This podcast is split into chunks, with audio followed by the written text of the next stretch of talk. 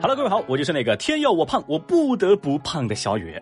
哎，实不相瞒，我现在的状况就是合不成大西瓜，召唤不出神龙，进不去羊群，也留不住钱呐。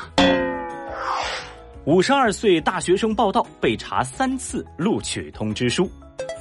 你好，家长请留步，学生进去就行了。面对学校的工作人员，五十二岁的鲁新林解释说：“哎呀，不好意思啊，其实我就是学生，我是来报道的呀。”嗯，话说湖北轻工业职业技术学院的工作人员，那是第一次见到孩子送家长来报道的。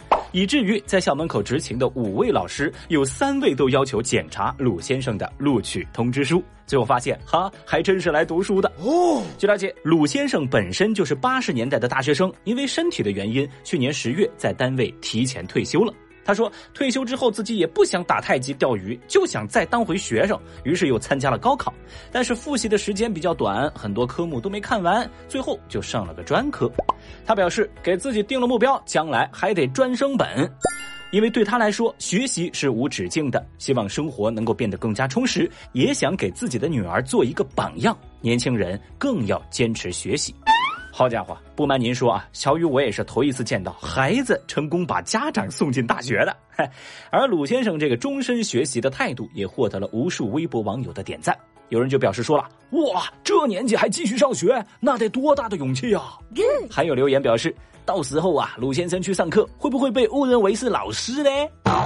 那小雨，我现在更好奇的是，鲁先生的大学室友们会是个什么心情呢？这活到老学到老，当然值得尊敬。但是有一说一哈，学校真的是人生当中遇到过最好玩的地方之一了，真是羡慕鲁先生又可以去感受学校生活了。家属不知产妇全名，护士拒给娃。最近一段家属叫不出产妇全名被护士拒给娃的视频引发了网络热议。视频中，一名护士抱着新生儿走出产房，而等待在外面的家属说想抱抱孩子，那护士就问了孩子的妈妈叫什么名字呀？结果产妇的家属在一时间竟然叫不出产妇的全名只说是小王，还说哎呀我们喊小王喊习惯了。听到这个回答呀，护士突然就变了眼神，说道：“妈妈的名字都记不住，我怎么把孩子给你们呀？”并且他保持了相当的警惕，叫家属继续在门外待着，然后把孩子抱回了产房。那这段视频刚传出时，网友们盛赞护士的行为。毕竟啊，叫不出妈妈的名字就想抱孩子，很容易让人觉得有问题。这位护士没有完成工作就了事，而是选择了谨慎教娃，所以这份责任心和警觉心是获得了大家的点赞的。而对于产房外的家属，很多人一开始以为这是人贩子。所以这段视频一经曝光就上了热搜，引发舆论的强烈关注，甚至不少人都呼吁警方应该介入调查。哦，结果第二天呢，当事的产妇就拍了一段视频回应说，这是自己生下的第四个孩子，而在外面的确实是家属，公公婆婆叫不出媳妇儿的全名，在农村很常见，并且也表示我们一家人的感情都非常好，希望大家不要再批评自己的公公婆婆了。不过非常遗憾的是，哈，一听女孩这么说，当代最会做阅读理解的网友们就更不干了。嘿呦，大家开始揪着产妇话里面的那些词儿啊，哎，那些字眼儿，开始展开了激烈的争论。有人一看到四胎就联想到了生育机器，认为女孩丧失了生育的自主权；有人一听到公婆叫不出产妇名字，就联想到了重男轻女，认为女孩啊没有得到应有的尊重。也有人表示，我自己就在农村，你们这家人啊，不要扫射所有农村人啊！我们家公公婆婆就叫得出我的全名哼！当然，也有不少人在为产妇辩解，说自己也是到了很大之后才知道一些长辈的全名，毕竟是家里人嘛，一般不会称呼全名，所以一时间叫不出来，情有可原。总之哈，面对女孩的回应，网友们各自有各自的看法，更是因此炒作一团。我也不知道手机边各位，您更认可哪一种说法呢？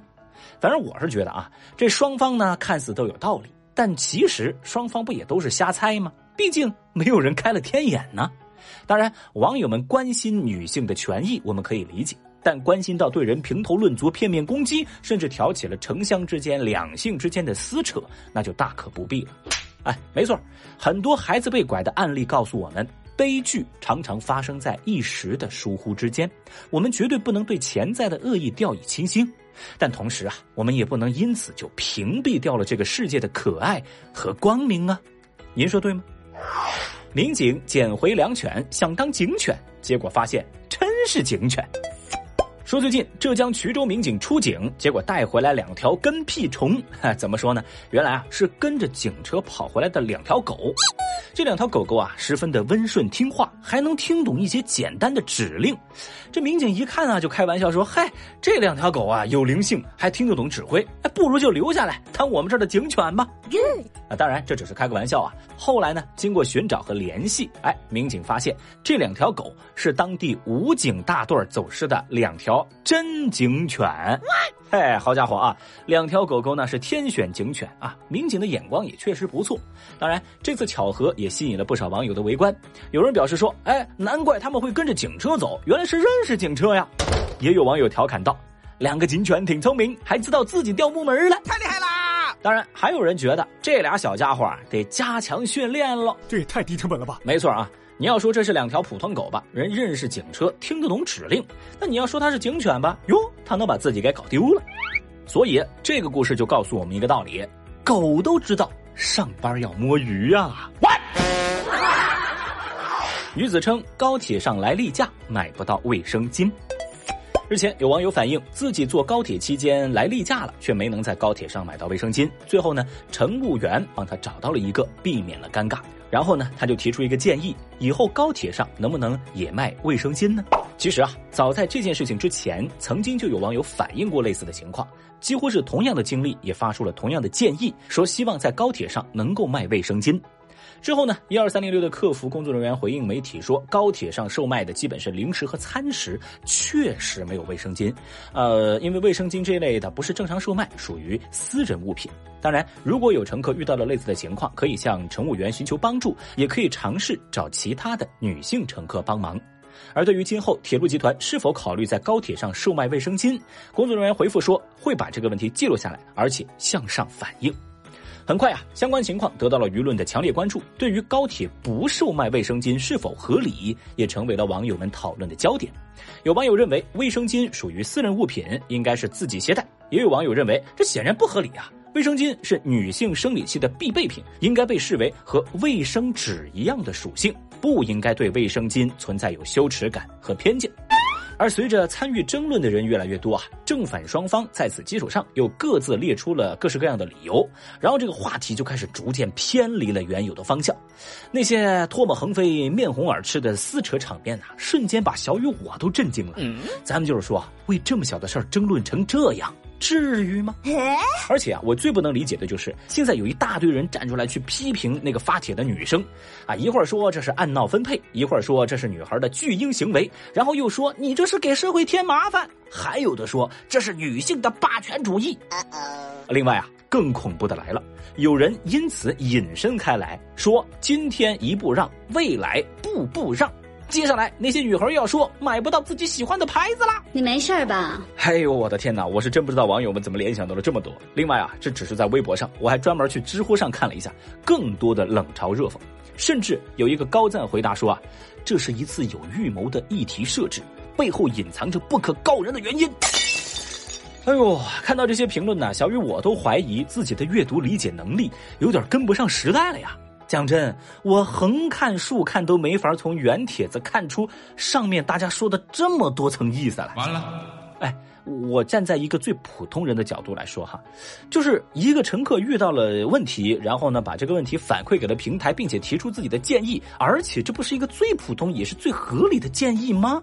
就这么普通的一个建议，怎么就能被解读出这么多层的意思呢？咱们就事论事哈，我个人觉得，在反对者的观点当中，唯一值得讨论的角度就是，有人觉得说高铁卖什么它是市场行为，卫生巾买的人少，属于低频消费，备货一旦过期了就亏本了，所以不值得，也就不提倡高铁上卖卫生巾。